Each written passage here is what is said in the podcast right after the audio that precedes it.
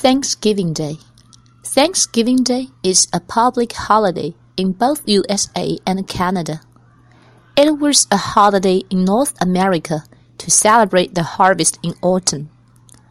Now the holiday is on the fourth Thursday of November in USA, but in Canada, it's on the second Monday of October. It's becoming a holiday for people to have family reunions with a Thanksgiving meal. Usually, there are turkeys, cranberries, mashed potatoes, pumpkin pies, and so on. In China, we don't have this traditional holiday, but it reminds me the Mooncake Festival in autumn. We also have family reunions with hearty dinner on that day.